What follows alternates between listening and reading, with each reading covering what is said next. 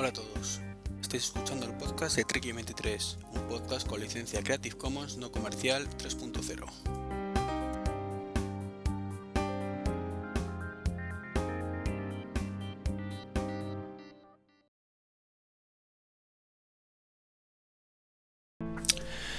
Muy buenas a todos, estamos en domingo 6 de noviembre del año 2011 y estamos en el podcast número 92, esta vez de nuevo acompañados por Joaquín García, muy buenas.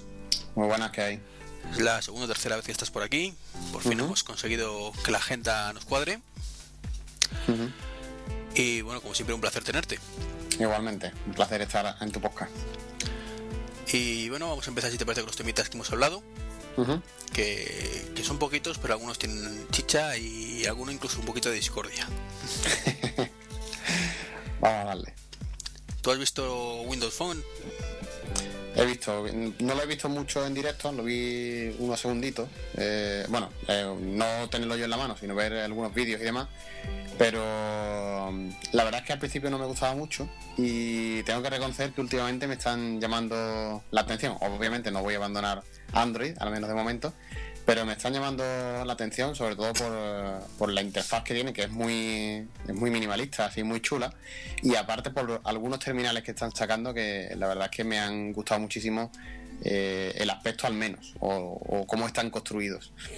Eh, creo que es una no va a ser eh, una competencia digamos uno a uno con iPhone y, y Android, pero creo que puede ser el tercero en discordia sin, sin ningún tipo de problema.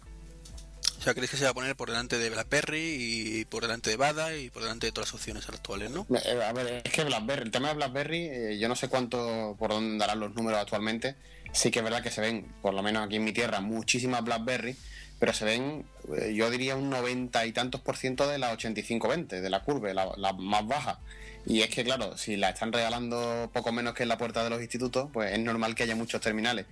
Pero para digamos el sector un poquito más avanzado o el que quiere eh, una BlackBerry porque quiere una BlackBerry, no porque la regalan, eh, ese sector lo veo un poquito flojo. Y ahora con la apuesta de, Windows Phone, en la unión con Nokia, creo que es el espaldarazo que necesitaban para, para llegar a muchísimo mercado, porque no debemos olvidar que hay mucha gente que no se compra un móvil por lo que tiene dentro, sino por la marca. Y Nokia es una marca que aunque está un poco desfasada con su sistema operativo propio, eh, la marca sigue siendo muy fuerte, sobre todo en, sectores donde eh, eso, donde no se fija uno en lo que tiene dentro, sino en la marca. Entonces puede ser eso, esa unión puede ser que, haga que Windows Phone sea quizás el tercer fabricante. Y los demás que los descarto un poco porque Bada eh, he tenido ocasión de probarlo muy poquito, vamos, la última versión no, la antigua, y no me gustó nada. Después, eh, los otros que quedan, pues que sin Migo, que sin Maemo y demás, pues no, no le veo mucho sentido porque es, es correr como pollo sin cabeza, como dicen. Y después ya el tema de huevos, pues otra, otra historia aparte. Entonces tampoco veo que haya mucha competencia, la verdad. Bueno, es cierto que para ese tercer puesto la cosa está muy reñida. pero estamos de acuerdo, creo que no tiene nada que hacer hoy por hoy ni con Android ni con iPhone. Hmm. Eso está, yo creo que, que está claro. Y sí, lo que dices de Nokia, eh, lo que pasa es que yo a Nokia lo veo como con el mismo handicap que, comentas de, BlackBerry. Y es, Nokia siempre ha vendido muchísimo porque lo han regalado. Claro. Es cierto que a mucha gente le gusta la marca, pero no tanto como... A ver, no hay mucho fanboy de Nokia. No, y también los que había eh, quizá quedaron, quedaron un poco eh, defraudados con la a partir de los últimos Nokia potentes que eran los más potentes del mercado los N95 y compañía a partir de ahí es que no ha avanzado prácticamente nada quizás algunos de la serie E eh, un poco más enfocado a los profesionales y, todo este tema, pues sí, pero es que ha quedado totalmente huérfano, es que se ha quedado hace cinco años prácticamente. Y yo lo que sí que digo es que eh, Nokia puede ser la puerta de entrada a Windows Phone. Quizás mucha gente se compre un Windows Phone, no por Windows Phone, sino por Nokia, y a raíz de ahí empezar a conocerlo. Es lo mismo que le está pasando a Android. Yo al principio, eh, el que se compraba un Android era porque le quería Android. Después ya lo comentaba al principio en, en eh, me encontré con un compañero en la universidad y, tenía una HTC Tattoo y le dije, ah, ¿tienes un Android? Dice, ¿qué? Dice, no, no, es una HTC.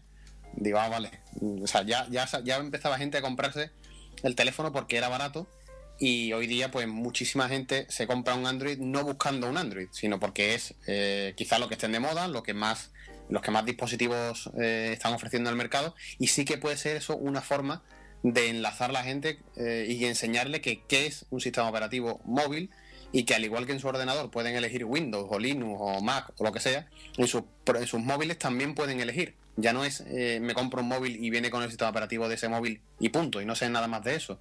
Quizás eh, yo me refiero más a eso, a que Nokia puede abrir la puerta a que la gente conozca Windows Phone. Y quizás el abandono de la estética de Windows Mobile de hace unos años puede ser eh, también otro empujoncito, porque la gente cuando veía un móvil con, Windows, salvo los que eran muy fan de todas estas estos terminales que antiguamente venían con Windows Mobile, eh, el ver un Windows ahí eh, le echaba un poquito para atrás. Sin embargo, esta estética nueva, pues yo creo que va, va a gustar, la verdad. Yo he sido usuario de Windows Mobile y, hombre, está claro que cuando salió el iPhone, pues cambió todo y el Windows Mobile pasó a ser una castaña pilonga. Exactamente. de forma obvia. Pero hasta ese momento, eh, el Windows Mobile era la leche. Claro, claro, eh, es que no había otra cosa, no había competencia ninguna. Eh, yo me acuerdo con las Compact y todas estas cosas, pues. Eh, Qtec también era, ¿no? Algo así, no había algunas marcas. Sí, Qtec empezó siendo fabricante, bueno, miento, empezó a ser la marca de HTC, pero luego al final desapareció Qtec a favor de HTC. Pues eso, y la verdad es que en aquella época era flipante porque la mayoría de gente tenía prácticamente los Nokia básicos y cuando te aparecía alguien con una de estas pantallitas a color, con su lápiz y se podían conectar a una wifi, pues la verdad es que la gente lo flipaba. Claro, ya cuando empezaron a salir eh, el tema del iOS y demás, pues fue un cambio brutal. Sí, fue pasar de noche al día, mm. directamente. Y bueno, hemos comentado que, que Nokia ha hecho una apuesta fuerte y, que era un poquito lo que, lo que estábamos, la noticia de que queríamos comentar. Eh, y es que ha sacado dos modelos, eh, bueno, realmente ha presentado creo que han sido cuatro modelos, pero curiosamente dos han sido con Windows Phone y otros dos con, el sistema este, que ahora mismo no me sale el nombre de toda la vida, vamos. Symbian. Symbian, perdón, sí, que no, no me salía el nombre.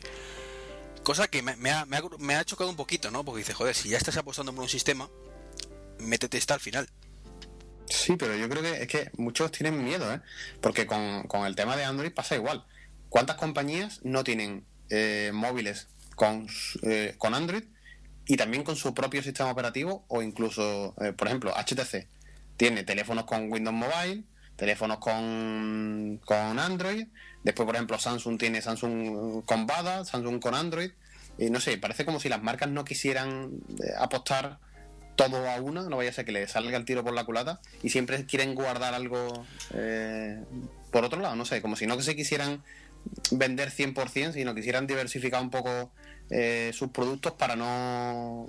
Eh, a mí se me ocurre una cosa eh, muy clara. Por ejemplo, si Android de buena primera dice que con la próxima versión todo el mundo tiene que pasar por el aro de hacer tal, yo creo que esas empresas quieren guardarse otro as en la manga por si acaso Google se le cruzaran los cables un día de esto y, y, si quisieran tener, seguir teniendo Android tuvieran que pasar por el aro.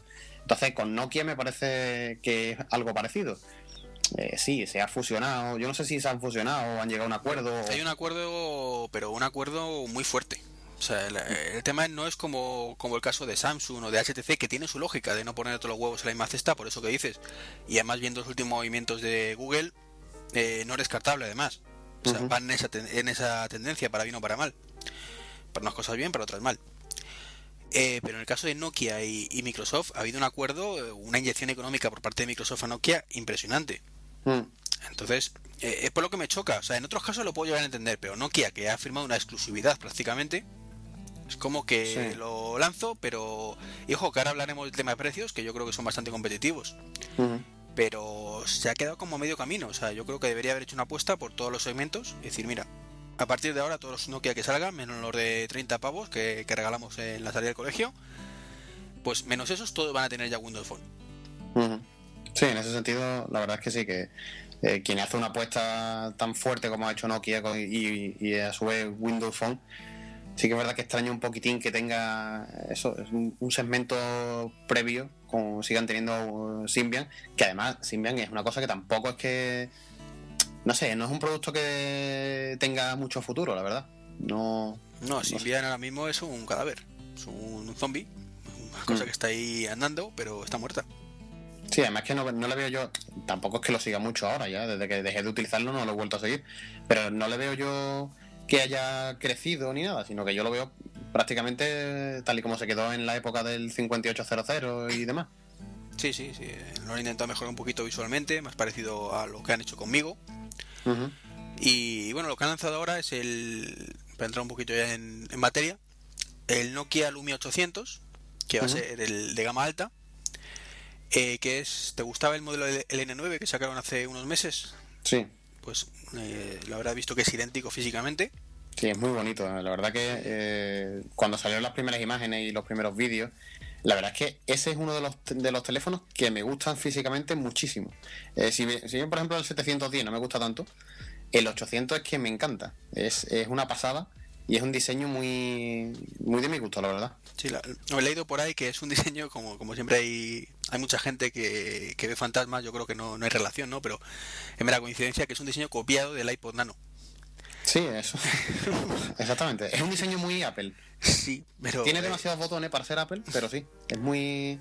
Es un diseño, sí, eh, eh, efectivamente, como si fuera un iPod Nano, sí. Para los que no lo han visto, cogéis un iPod Nano de, de las últimas generaciones, de la, de la quinta, no, no, de los últimos pequeñitos, sino los anteriores, el de quinta generación y el de cuarta.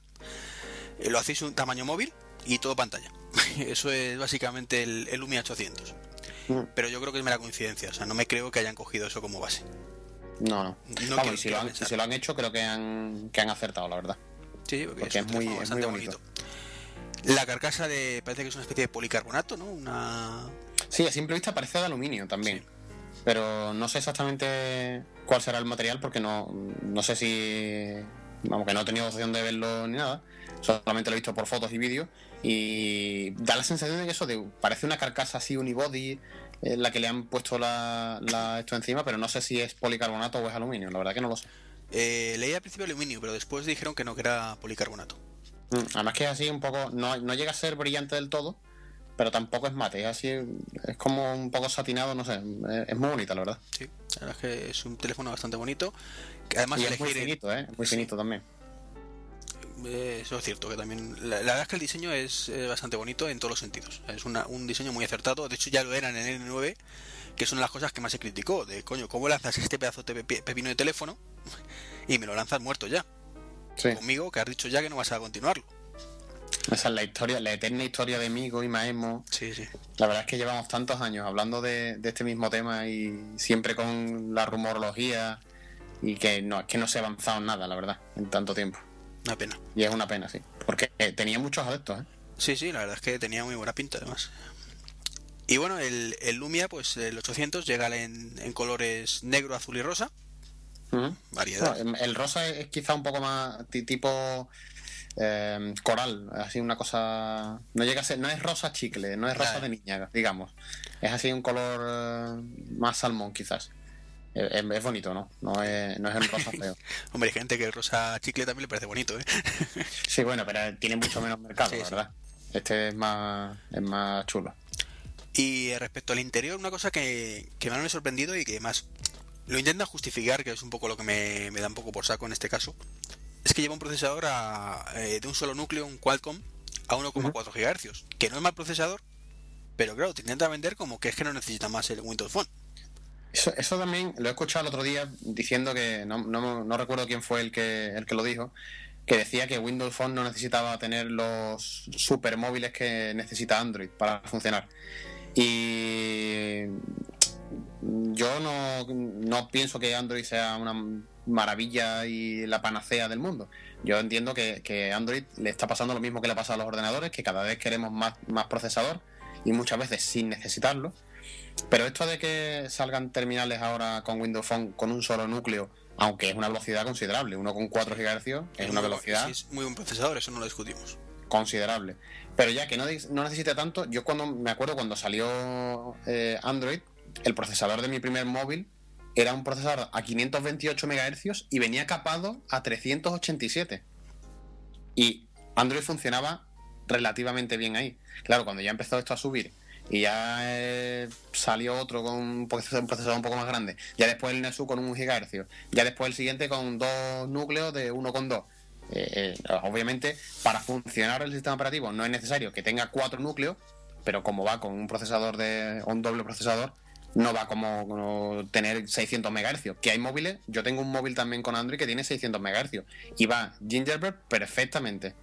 Ahora, no sabemos si es eh, demasiado usura tener 600 MHz en un móvil. Yo creo que podrían haber sacado un terminal, es que son muy parecidos, el 710 y el 800. Sí, sí, sí, ahora lo hablaremos. Yo podría haber sacado, yo sacaría uno de, quizás el, 710 a un con uno con 4 GHz, que ya digo que es un, procesador generoso, y el otro sácalo con doble núcleo. ¿sabes, el, motivo real? Y es que eh, me parece que es que Windows Phone no soporta procesadores de doble núcleo todavía. Ah, amigo, eso no es, es el motivo real, por eso me da un poco por saco que diga, no es que es suficiente, no, no es suficiente, vas atrasado y no has sido capaz de llegar a tiempo. Vale, eso ya es otra cosa. Y, luego quieres justificar. Y también es cierto que para llegar a ese precio, que su precio libre, que no lo hemos dicho, son 420 euros masiva, pues evidentemente, o sea, no puedes poner un procesador a cuatro núcleos y un juego de RAM y tienes que recortar.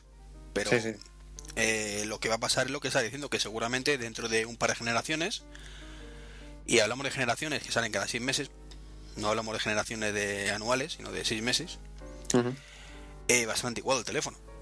Sí, sí. En cuanto salgan un par de versiones nuevas del sistema operativo. Sí, sobre todo eso, al principio, como, como se está creciendo, eh, cuando sale un sistema operativo sale con lo justo. Eh, todos recordamos cómo salió iOS, que yo creo que ni siquiera se llamaba iOS todavía cuando salió. No, se, se llamaba firmware de iPhone. Exactamente. Pues eh, era muy justito y no se puede comparar con, no ya con la 5, sino con la 4. Y en Android pasa igual.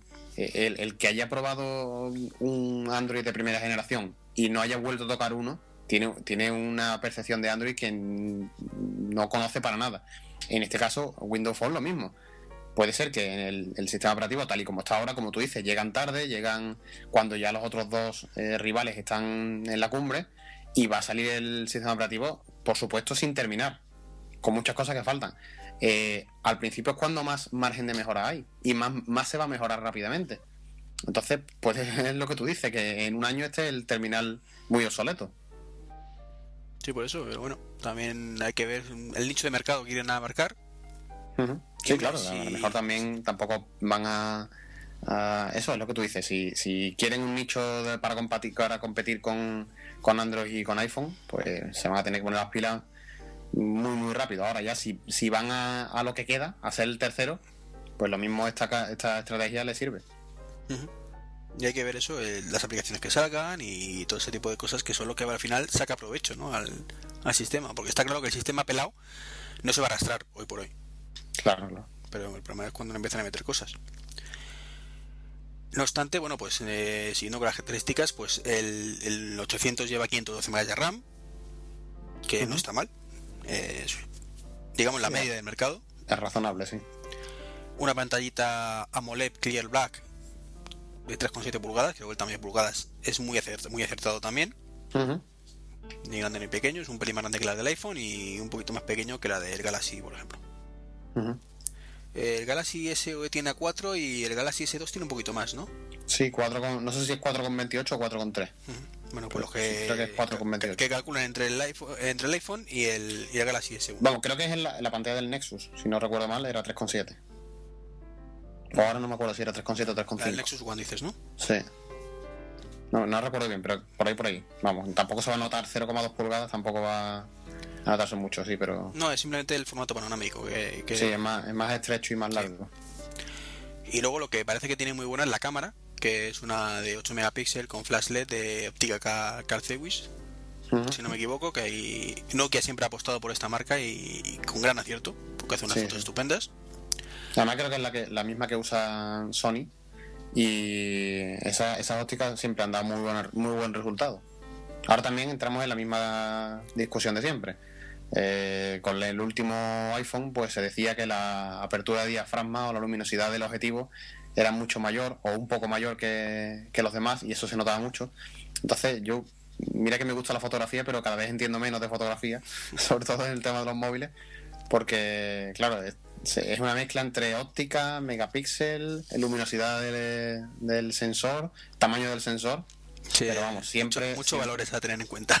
Sí, demasiado. Y vamos, Carface siempre ha dado buen resultado. No, no sé si. Eh, por ejemplo, nuestro amigo Álvarez del Valle, muy aficionado también, a, aparte de los móviles, a la, a la, fotografía, nos decía que los. Eh, ah, no me sale la palabra ahora. Los que empezaban por C, los móviles. Los Sony Ericsson. Ah. El C no sé cuánto. Ah, vale, que digo. No, no, no. No, que empezar la marca por ya, ya digo, empieza por ese, pero bueno. El modelo, el modelo. El Sony Ericsson C no sé cuánto tenía la mejor cámara en su momento. Pero sí, sí, eh, Nokia siempre ha tenido, si no la mejor cámara, eh, de las mejorcitas y comparado siempre con la competencia que ha tenido cámaras mucho peores, esta creo que, que está muy, muy a la altura. Además graba vídeo en, en 720p no sé cuánto, cuánto, cuántos frames por segundo, me imagino que serán 30. Pero sí, la verdad es que la, la, cámara está bastante bien. Bueno, yo creo que el tema de cámaras hemos llegado a un momento en que eh, hay un mínimo que yo pondría en la calidad de, por ejemplo, el iPhone 4. Te hablo de lo que yo conozco. Y yo creo que a partir de ahí, pues podrá ser mejor, podrá ser peor. Pero eh, para un móvil es calidad aceptable. Sí, sí. O sea, de acuerdo que dicen que el 4S pues hace unas fotos más cojonudas todavía. Yo todavía no lo he tenido en la mano. Y me lo creo, ¿no? Que, pero no creo que haya tantísima diferencia como para, para justificar el cambio. Y si este, la, este Nokia hace fotos como el iPhone 4 o mejores, pues eh, aceptable. O sea, no creo que entrar en el debate de que es mejor el 4 es el Nokia es un detalle absurdo. ¿Hace buenas fotos o no? Hmm. Eh, y además, normalmente eh, en condiciones de luz buenas, las cámaras entre una y otra hay poca diferencia realmente. El problema viene cuando hay poca luz o cuando son de interiores, hay más definición, menos definición, pero ahí, cuando hay las condiciones de luz son regulares, tirando para malas, cualquier fotografía de un móvil es mala. Es que ese es el Entonces, mala, mala, mala. Tampoco vamos a sacar nada en claro. Eh, teniendo a lo mejor 5 megapíxeles y eso, eh, una óptica relativamente buena, lo que tú dices, la óptica del iPhone es más que suficiente, pero de sobra en la mayoría de los casos. Sí, sí. por ejemplo, hablando de Android, pues eh, tengo entendido, por ejemplo, por lo que el amigo Bilito eh, me comentó que la, el HTC que tenía, la de Siri HD, pues hace una foto de mierda. Sí. No sé. Es que HTC no, no, no, gasta mucho en, en cámara, ¿eh? porque el Nexus tampoco hace no hace muy buenas fotos. El Nexus, por ejemplo, el Nexus One tiene, tiene un defecto y es que el flash es muy potente a distancias cortas y las fotos se queman. Eh, es increíble. Eh, nunca, nunca iba a pensar yo que, el problema iba a ser que había demasiada luz. Sin embargo, por ejemplo, yo tengo el, Samsung Galaxy S2, el nuevo, y, hace las fotos muchísimo mejor que, el Nexus One. Y, eso, yo creo que HTC es que no, no encuentra la tecla de, de las cámaras. Por eso hay una calidad mínima ahí y a partir de ahí, como decíamos antes, suficiente. Si el S2 se da la talla, pues mira, suficiente. Sí, sí. Vamos, a mí no me, no me desagrada, la verdad. Tú dices tú, en interiores son todos un poco malos. Mm. Hombre, eh, por ejemplo, el 4S he leído, he, leído y he escuchado de todo. De gente que decía que efectivamente en interiores pues era más de lo mismo, un pelín mejor que el 4, pero tampoco mucho más. Y otros por contra que decían en interiores sí no, notaban mucha mejoría. Claro, el problema es de, es de ruido. Cuando el sensor tiene que, que subir, bueno, vamos a meter en temas de fotografía, pero es subir, cuando sube el, ISO, eh, sube el, grano de la fotografía y el problema es, no es que salgan oscuras o claras, o, sino que es que hay tantos artefactos y tanto ruido en la foto que, pierde mucha calidad. Entonces ahí es que hay poco margen de mejora. Con los sensores que van dentro de un móvil, estamos hablando de, dispositivos que tienen 7, 8, 9 milímetros de espesor. Es que eso es, es que es ya demasiado buenas son las fotos que hacen estos dispositivos. Eh, y luego otra cosa de, del Lumia 800, dejando de lado de la cámara, es que trae 18, 16 GB de memoria interna no ampliable, si no me equivoco. Sí. Mm, yo creo que hoy se han quedado también un poquito cortos. ¿No crees? Sí, puede ser. Dicen que te regalan 25 GB en SkyDrive, pero no dejas en la nube y control que lo que eso supone. Exactamente, es que en España no estamos eh, adaptados a eso. Te lo digo porque yo vivo en una zona en la que no tengo 3G y es como si no tuviera internet, vamos. Y tener esas cosas en la nube, si no tienes ADSL o 3G, no, no soluciona mucho, la verdad. Sí, yo he tenido un tema con Movistar que me capó la velocidad durante tres semanas, porque me parece que me, me pasé normalmente no capaba, pero me, pasé y más de la cuenta me la dieron capar por eso. Y es un infierno, es como decir, le tengo el móvil, me llegan correos, pero casi no puedo ni responderlos. Sí, claro, sí. Yo lo único que podía utilizarlo era, yo he estado cambiando a DSL, he estado casi dos semanas sin línea y lo único que podía hacer era tuitear y enviar emails. Es que ni siquiera navegar. Era horrible, horrible. También nos hemos mal acostumbrado al 3G. pues sí. Que hace un par de años la, tónica habitual era esa y... Claro, pero también como ahora tenemos estas velocidades, los contenidos se adaptan a esas velocidades. Claro. Antiguamente ver un vídeo en YouTube, pues a lo mejor el vídeo pesaba, yo qué sé, 2 megas Ahora ya no, ahora ya nos metemos en 720p, en 1080, todo está en alta definición. Las imágenes de una página web pues, ya pesan mucho más de lo que pesaban antes. Entonces, sí, el, problema de la, de la tecnología. Pues efectivamente, hay que adaptarse y bueno, a ver si llegamos por fin a, a, ese, a esa época dorada que todos deseamos, donde tengamos 3G por lo menos en todas partes. En todas partes. Y sin límite de descarga, porque esa es otra cosa. Si tienes 7 megas por segundo y puede gastar 300 megas al mes, pues tampoco. Bueno, ahora Movistar, que no, no está en el guion, pero podemos comentar, van a subir las velocidades mínimas a. O sea, la descarga mínima a 500 megas. Es que eso es lo razonable. 500 megas es lo razonable. Y sin meterse en hacer tethering y demás. ¿eh? Sí, sí. O sea, 500 megas es lo razonable. Yo, eh, con los primeros iPhone, eh, gastaba 150 o 200 megas al mes tranquilamente. Había meses que 250 megas, pues ahora eh, en una semana, bueno, una semana entre, en cuatro días, tengo 150 megas gastados sin hacer nada. Sí, sí. O sea, solo de las cosas del teléfono hace por debajo. Sí. comprobar correo, Twitter, Facebook, eh, los goles yo empecé, yo, yo, empecé la, la, tarifa de datos con un Nokia N95 y gastaba entre 100 y 120 megas haciéndolo todo con el móvil. Y, ahora ya, pues eso, gasto 500 megas y, me tengo que cortar un pelín para no, para no tirar demasiado. Te, iba a decir antes que, también es cierto que cuando lleguemos a esa época dorada donde tengamos 3G en todas partes, será eh, porque el LTE ya está en vías y entonces diremos mm. que la época dorada es cuando tengamos LTE en todas partes. Claro. Ya el, 3G se quedará corto y no, no valdrá. Nunca vamos a estar contentos. Sí, eso ley de vida. Y bueno, como hemos dicho, este, este Nokia, que vamos, eh, salimos y volvemos a entrar en el tema, divagando como, como suelo hacer mucho. Eh, pues es cuatribanda, tiene velocidad HSPA, hasta 13 MB de descarga. Bluetooth 2.1, ¿aquí qué te parece? ¿Que se ha quedado corto o está bien? Es que depende, porque si echamos la vista atrás y vemos que. Vamos, tú corrígeme si me equivoco, pero el iPhone todavía no puede enviar fotos y eso, ¿no? O ni melodías. Por, podernos que no puedas, que no quieren que, sí, pueda. están capados, bueno. sí, sí. Pero que entre eso y eh, la libertad total, que no sé por qué versión andará ya, por la 3 y pico, ¿no? La 3 o algo así, ¿no? ¿De Bluetooth te refieres? Sí. Eh, ha salido la 4, de hecho el iPhone 4 ¿Ya salió la 4? Trae la 4. Pues hasta ahí tenemos, Bluetooth. tenemos todas las versiones disponibles y, hombre, yo, si es por temas de velocidad, eh, entiendo que el Bluetooth cada vez se usa menos. Si es por temas de compatibilidad, entonces ya sí. Pero ahora con todo este tema de los chips NFC, eh, los Wi-Fi, el 3G, yo veo que el Bluetooth yo solamente lo uso para, para el coche, solamente. Sí, yo también. Entonces tampoco le doy yo la importancia que le daba antiguamente. A mí me, fastidió muchísimo cuando pude, eh, tuve que dejar de, escuchar música a través del Bluetooth del coche, del manos libres, que hacía antes con, con, el, con el Nokia antiguo. Yo reproducía cosas en el móvil y se me conectaba a través del Bluetooth, el manos libres, y empezaba a reproducir.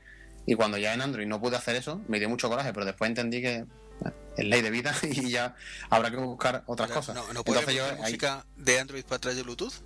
Eh, sí, pero si, si el dispositivo es compatible en eso. Yo en, la versión anterior, eh, yo conectaba por Bluetooth el Nokia y estaba siempre conectado, ¿no? Entonces, cualquier sonido que se reprodujese en el, en el, en el móvil se reproducía a través de los, de los altavoces del coche. entiendo. Sí, que fuera mono o estéreo. Ahora para escuchar música tiene que tener protocolo H2SP. H, 2 sp se llama o cómo era? Eh, es eh, A2DP. Eso, A2DP, tienes razón, perdona. A2DP. Vale, entonces, entonces Android sí es compatible con A2DP, ¿no? No más Sí, pero eso, claro, no es que es estéreo, vamos. Sí, entonces, como el, el mano libre del coche era mono, pues no podía no podía hacerlo. Tenía que, tenía que instalarle un programa que me convertía la señal del móvil a mono para que pudiera reproducirlo, pero bueno, toda una historia. Eso, eso, es lo que los reproductores de Parrot, que la serie MKI lleva de serie. Exactamente. En la 2DP. Exactamente. Eh, sí, la verdad es que lo, único que tiene el 4, el Bluetooth 4, que es que con, los dispositivos compatibles consume mucho menos energía. Y por tanto se ahorra batería. Sí, eso sí. Pero efectivamente, aparte, más que por velocidad, yo creo que, la, historia es por eso, ¿no? Que tiene una, una eficiencia energética mucho mayor. Y bueno, luego el Bluetooth, pues eh, lo que hemos dicho, 2.1, perdón, luego lleva AGPS. Imagino que, tendrá las resoluciones, no queda suele dar las resoluciones de asistido y normal. Y pues Wi-Fi, pues todo, BG y N. El N es el estándar ya prácticamente en todas partes, así que no, no, no está mal en ese aspecto. Eh, y luego pues micro USB, el 3.5 el estéreo, vamos, el mini jack. Bueno, el jack normal, ¿no? El mini es el otro. Eh, no, ese es el mini. El otro es el, más pequeño es el micro. Ah, el micro, perdón. Vale. El jack normal es el gordo este de los equipos de música antiguos. Sí, cierto. Y luego, pues acelerómetro, de sensor de proximidad y magnetómetro, que viene siendo una brújula. Un teléfono bastante completito que yo creo que por 420 euros está muy bien. Claro, hay que ver cuánto saldrá con las operadoras. Eh, me imagino que estarán rondando los ciento y pico con una tarifa normal y corriente. O menos incluso. Eso, no, no, no teniendo que gastar mucho dinero en tarifa. Entonces puede ser, quizás ese también es otro, otro punto a favor. Es más de acceso. Y luego tenemos la versión barata, que, que la verdad es que lo, compara, lo comparamos ahora y, dices, pues es que compensa más que, que quizás el, el 800, salvo por la carcasa, que, es más bonita el 800, ¿no? Es que es demasiado parecido, es lo que yo decía. Y es que por 270 euros, por menos de 300 euros, 150 euros menos concretamente, tienes el Lumia 710, que, la carcasa es eh, plástico, simplemente.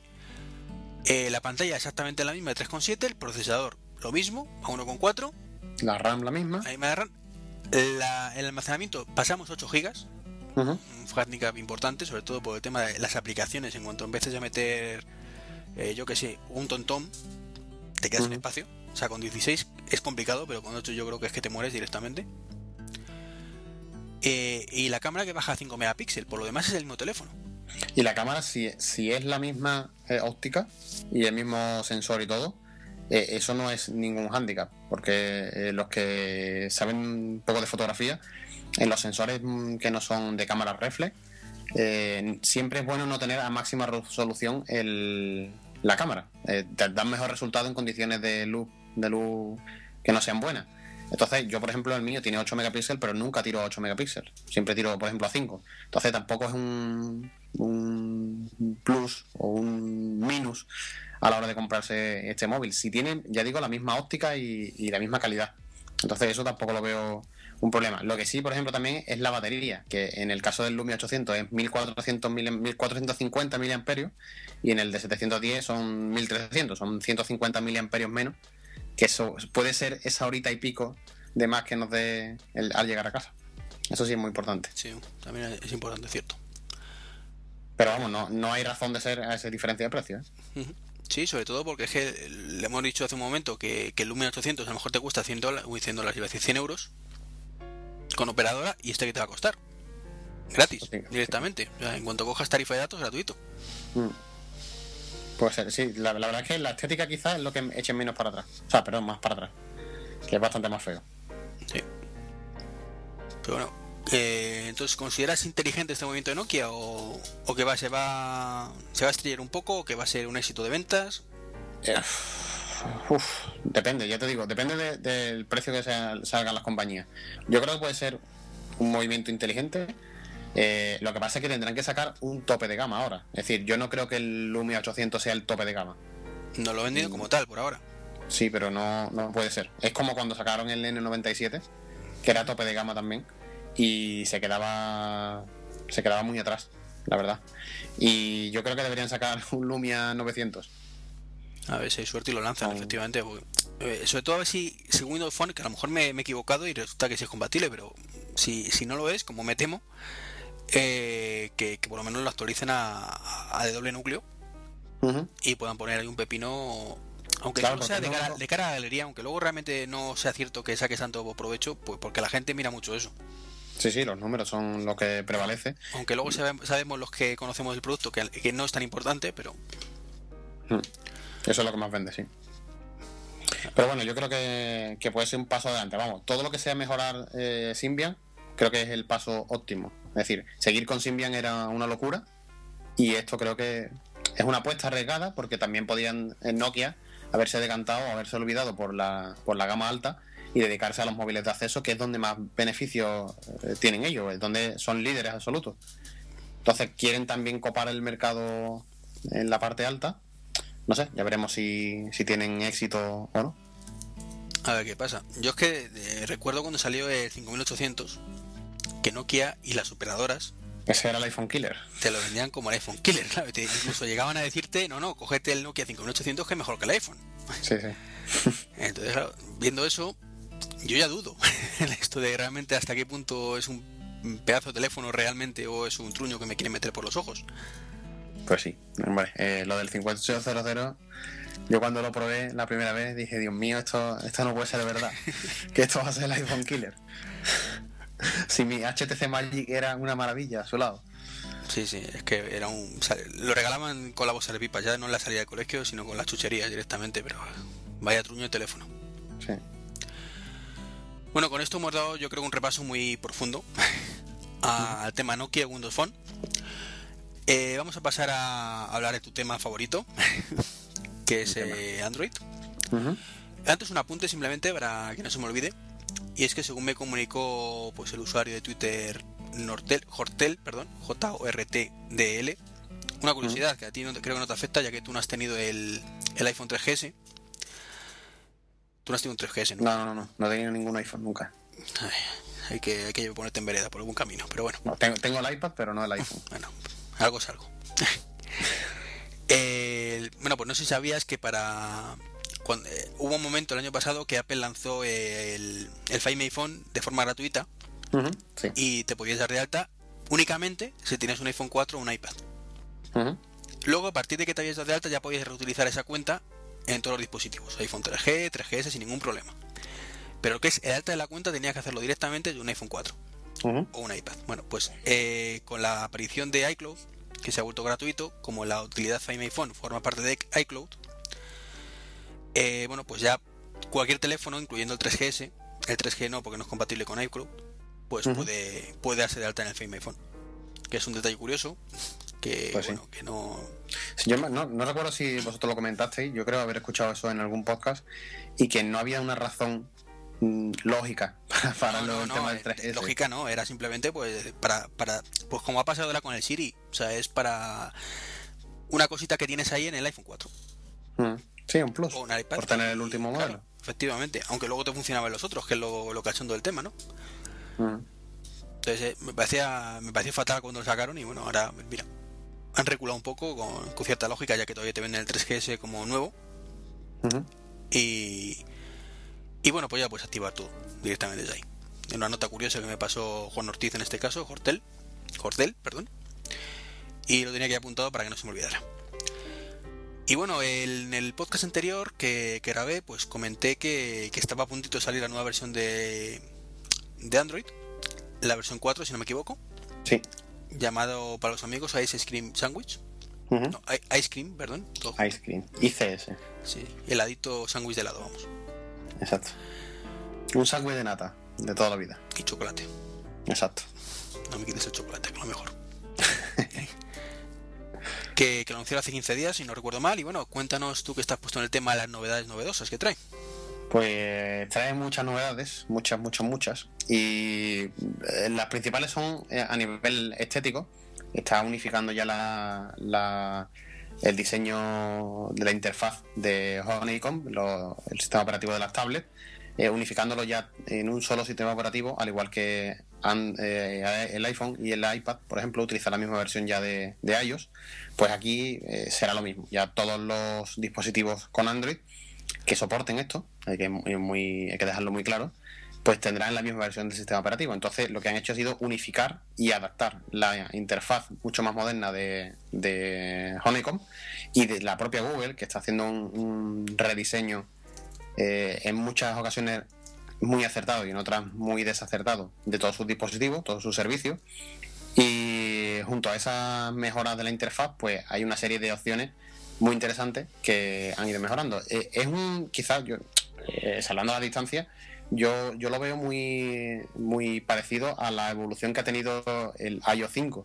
Es decir, mm, eh, utilidades o cosas que podemos hacer con aplicaciones, con ROM cocinadas en las versiones anteriores, pues ahora lo podemos hacer de forma nativa. Es muy parecido a lo que ha hecho iOS con el tema de notificaciones y algunas otras opciones que se podían hacer con, aplicaciones instaladas mm, por Cydia que ahora ya la puede hacer directamente desde el sistema. Entonces, eh, es una evolución lógica. Hay muchas opciones, como por ejemplo eliminar una notificación y otras no, eh, cosas así un poco más de cara a la galería, como desbloquear el terminal mediante reconocimiento facial.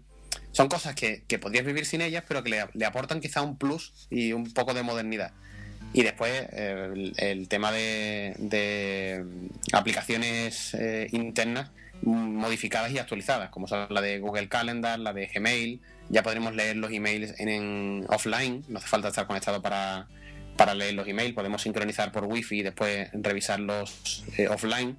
Y la verdad es que tiene un montón de, de chorraditas nuevas que, van a hacer que, los dispositivos sean un poquito más modernos y sobre todo, sobre todo la unificación en temas de, de interfaz.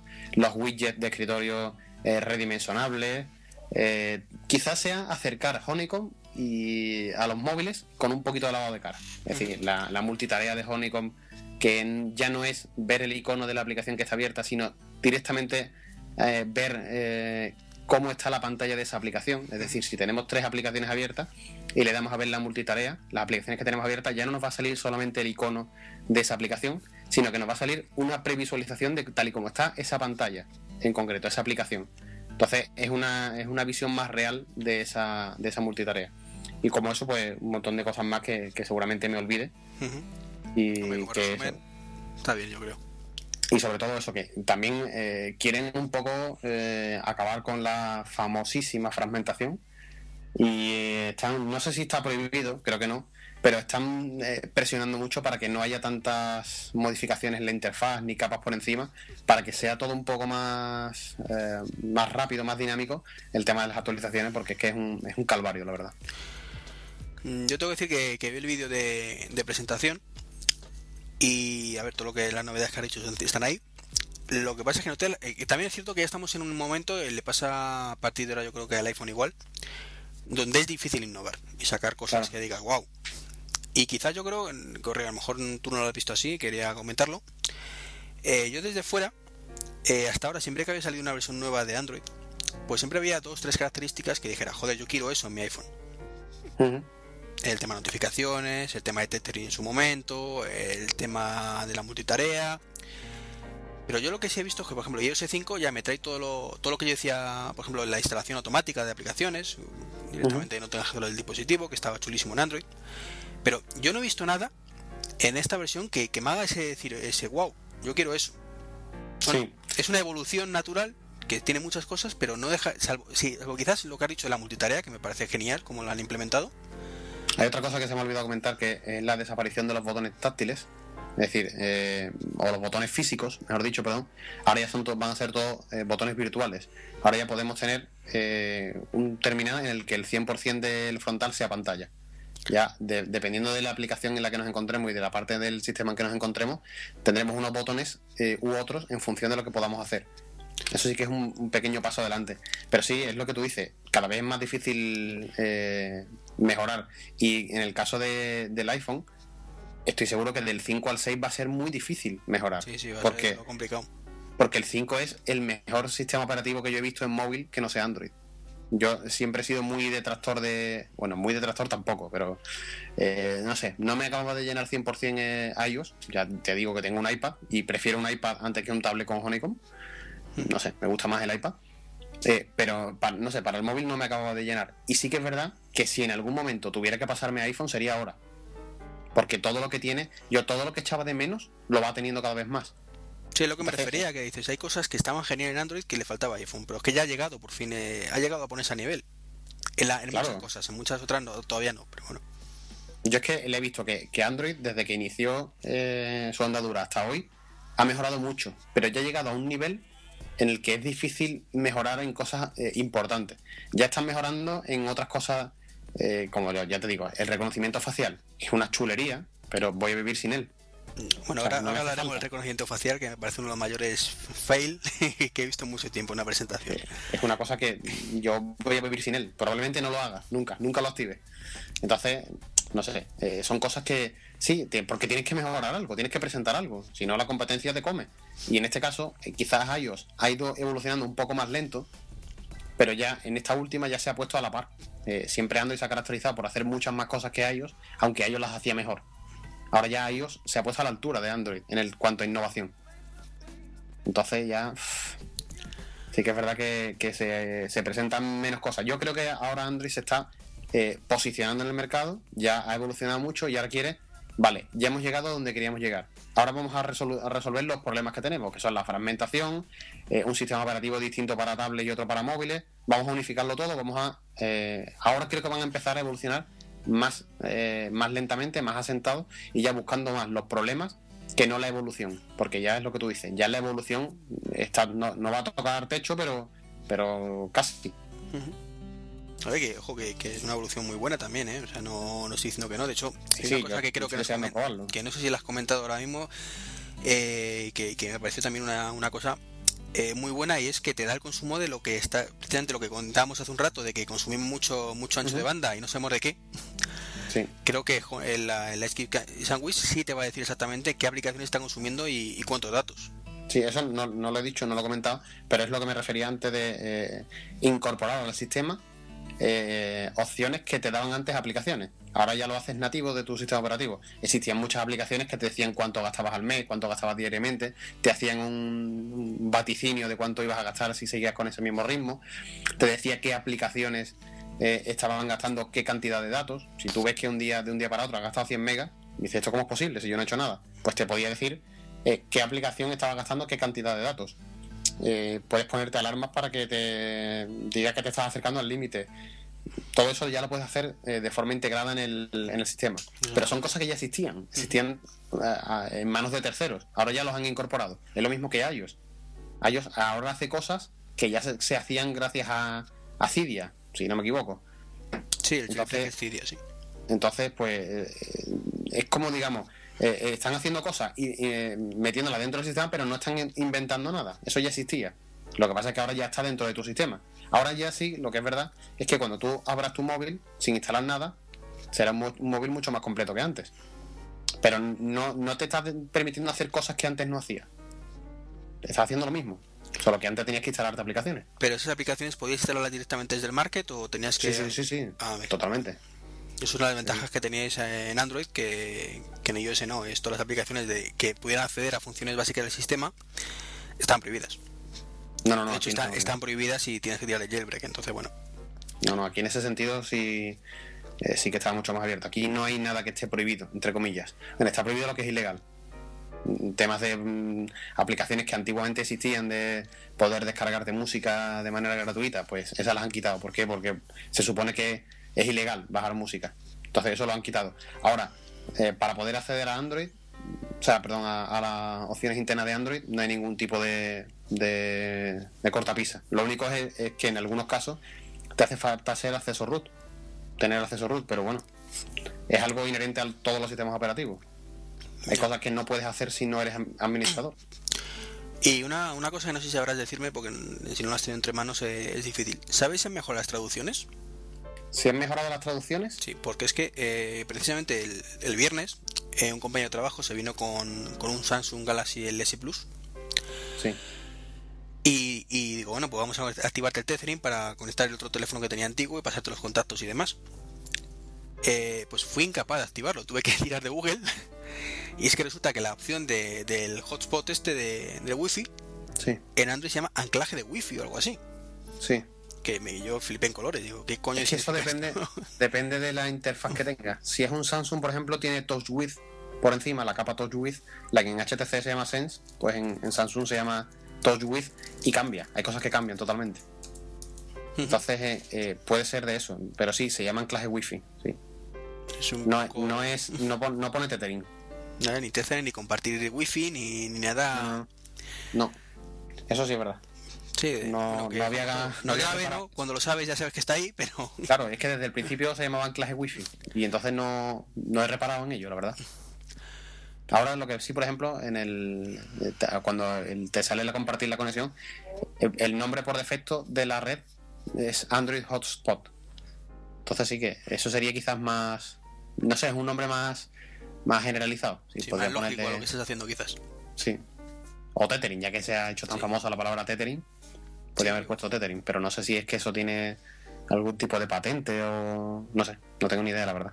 No, había caído en eso, Es un tema que he hecho con una chorradilla realmente, porque digo que una vez que lo sabes, pues ya está, pero que dices, joder, que hayas traducido esto es alucido. Sí, sí. No sé en inglés cómo se. Eso quizás sea más, tema de, las capas que le ponen por encima. Y bueno, eh, quería comentarte los dos fails que yo veo ahí. Eh, el primero es lo que te he dicho del, tema de reconocimiento de, el de facial. Que, que, eso falla como una juguete de feria. Sí, me imagino, normal.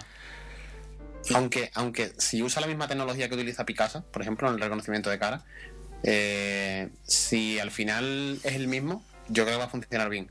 Mi duda es si lo que han puesto es una beta para sacarlo así a la venta o a, prisa y corriendo o realmente es que se falla tanto. No sé, yo es que me sorprendió muchísimo que en la propia presentación les cascó. Mm. Con dos personas además. Mm. No sé si eso. No sé si yo confío en que sea una beta y lo corrijan. Mm, ¿eh? Que me, sorprendió que dijeron, no, no, es que para que funcione bien tiene que haber una iluminación. Entonces, claro, ¿Tiene que haber qué? Buena, buena iluminación. Ah, iluminación. Entonces, eh, eh, lo piensa y dice, entonces, ¿para qué lo quiero? si estoy de casa, en casa de noche, tengo que desactivarlo. Claro, porque además la cámara frontal no tiene flash.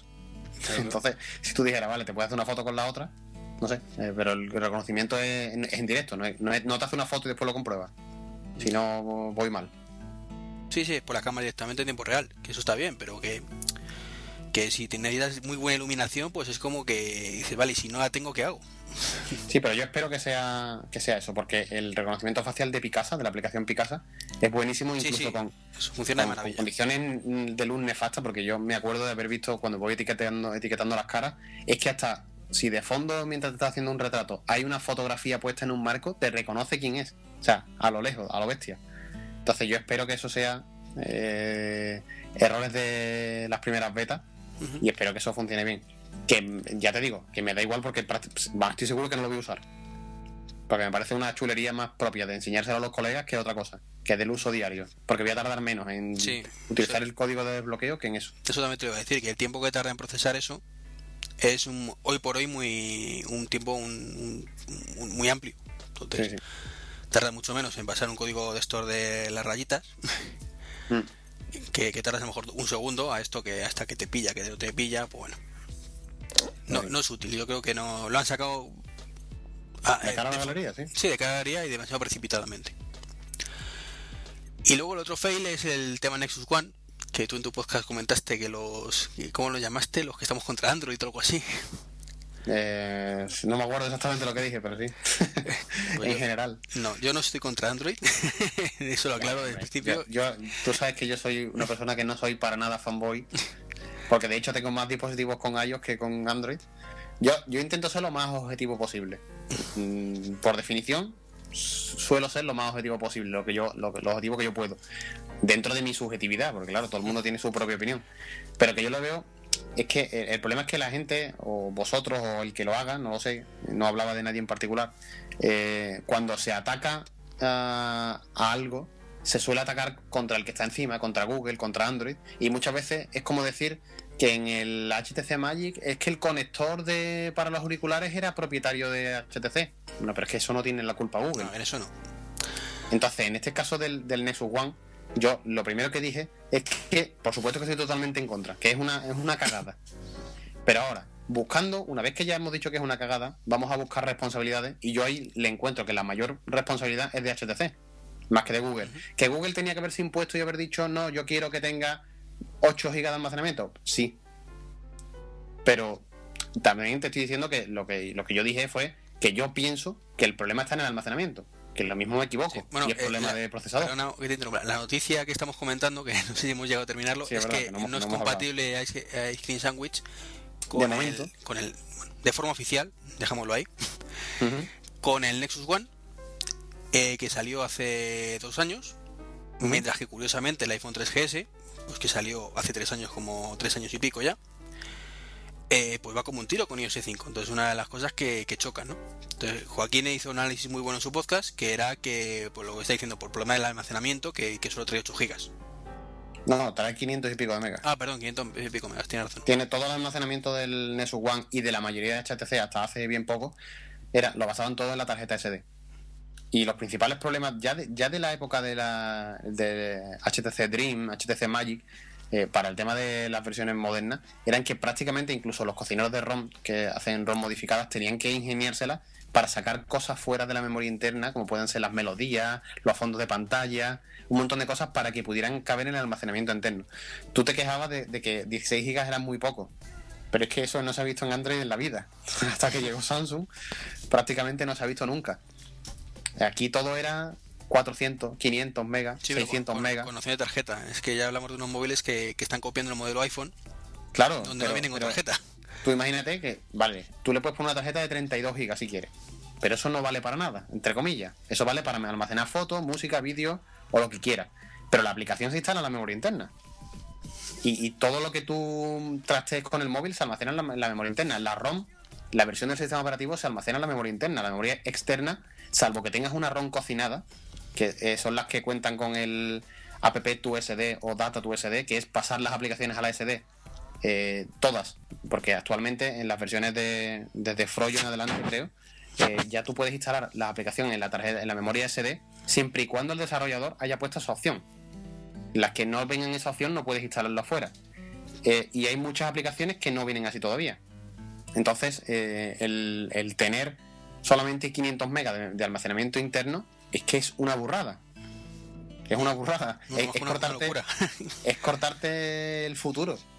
Y no sabemos si eso es lo típico de la obsolescencia programada esta que está tan de moda ahora. Pero es que HTC se cubrió de gloria. y además, repetidas ocasiones. Porque que yo conozca fue el HTC Dream, HTC Magic, HTC Tattoo, HTC Hero, el Nexus One y HTC Desire. Todos esos tienen menos de un giga de memoria interna. Y la mayoría de ellos menos de 500 megas. Entonces... Lo que pasa es que ahí Mm, cuando es HTC el que lanza el producto, me parece estupendo que, que pedamos responsabilidad a HTC, pero en el caso del Nexus One, que digamos que es el teléfono oficial de Google, que ahí yo creo que es Google el culpable indirecto. O sea, eh, es al final el que ha dicho, venga, vale, aceptamos barco. Es indirecto, es lo que yo decía. Eh, mm, Google quedó muy insatisfecho con HTC por el Nexus One. Pero, pero También se le, puede pedir, se le pueden repetir responsabilidad porque, mira, si no eres tan grande que te puedes permitir el lujo de dejar tirado a HTC y decirles, no, esto no lo quiero así. Y cuando tengas otro modelo que me guste, pues lo sacamos. Y desde entonces ha habido dos Nexus más y ninguno de ellos ha sido con HTC, han sido los dos con Samsung. Y probablemente, es lo que decía, el siguiente será con Samsung o con Motorola. O incluso con LG, no lo sé. Pero yo estoy seguro que no va a sacar ninguno más con HTC. Y, sí que es verdad que indirectamente Google tiene eh, parte de culpa por no haber exigido que le pusieran más hardware, pero quizá tampoco, eso, quizás sea una falta de planificación. Quizás ellos no cayeron en que la memoria interna iba a suponer un problema. Porque tú vienes el, hardware del Nexus One y es un giga de procesador y 512 megas de RAM, que es un procesador que es un poquito antiguo, pero tiene ya un tiempo, y la memoria RAM, que es lo que, lo que tiene el, iPhone y lo que tienen estos, estos Windows Phone. Entonces, es un, hardware que no está tan anticuado como para decir que no puede ser. Ahora, después, por eso te decía antes que de momento no va a tener oficialmente, porque ya HTC dijo lo mismo con Gingerbread en el caso del HTC Desire. Dijeron que no lo soportaba el hardware. Ahora ya la comunidad se le tiró encima, porque eso sí que era de traca, eh, era un, un terminal que solamente iba a tener una versión del sistema operativo, ninguna más. Ahora todo el mundo se le echó encima y al final dieron marcha atrás y para no quedar de tontos, dijeron que iban a sacar una versión de Gingerbread un poco capada con algunas aplicaciones menos para que funcionara perfectamente. Cuando saben que gente que no es profesional de esto cocina ROMs que, van de sobra. Que es lo grave. Es decir, si tú te dedicas a eso y eres un fabricante, no eres capaz de adaptar una ROM para que quepa dentro de esa terminal. Es que es puro marketing y es puro mercadeo, es, vender móviles. Y en esto igual, y el Nexus One, yo no sé si la gente hace eh, la misma campaña que hicieron con el HTC Desire, no sé si al final HTC eh, dará un poco marcha atrás. No sé si sacarán una versión un poco más reducida, no lo sé. Pero es HTC que va a sacar la versión en el caso, este caso es Google directamente. Es que Google saca las versiones. Google saca una versión original de Android. Y esa la distribuye a, los fabricantes. Sí, pero eh, en los casos de los Nexus, ¿no es el propio Google el que distribuye su propia versión? Sí, pero al final te llega eh, gracias a tu operadora o tu fabricante. Es decir, él saca la, toma, la, le da HTC la ROM del Nexus One para que la saquen. Pero no te la, tú tienes que pasar antes por el fabricante y la, y la operadora. Incluso la gama Nexus. Sí. Eh, lo que pasa que sí que, es verdad. Te, te, lo daba directamente Google. No, no, no. Vamos, creo que no, ¿eh? Y de todas maneras, eh, por eso hay terminales que eh, lo sacan antes y otros después, del, dentro del mismo Nexus. Porque Google te lo ofrece y ahora tú ya tienes que adaptarle el... Es que, por ejemplo, cada terminal tiene una versión distinta por el tema de los drivers. No es lo mismo la pantalla de un Nexus One que la de un eh, Nexus S, por ejemplo. Entonces, aunque la versión de Android sea la misma, después el fabricante tiene que adaptarla a su terminal. Es que ese es un problema que los usuarios de iOS no tenéis y que realmente no, no llegues a pensar que eso sea un problema. Porque como tenéis el mismo dispositivo, pues da igual. Es que se da por sentado. Pero claro, ese, es el punto débil. Es que aunque sean diferentes dispositivos, o sea, la pantalla, por ejemplo, del iPhone 4 no tiene nada que ver con la del 3GS. Sí, pero es la propia, eh, es el propio Apple claro, que lo Es lo que voy. Yo lo que tenía entendido y, siempre lo he defendido así es que los, la gama Nexus era como la gama eh, como el iPhone para Apple. Aunque no fuera el fabricante Google directamente, eh, Google respaldaba eso y iba a sacar sus versiones para todo directamente.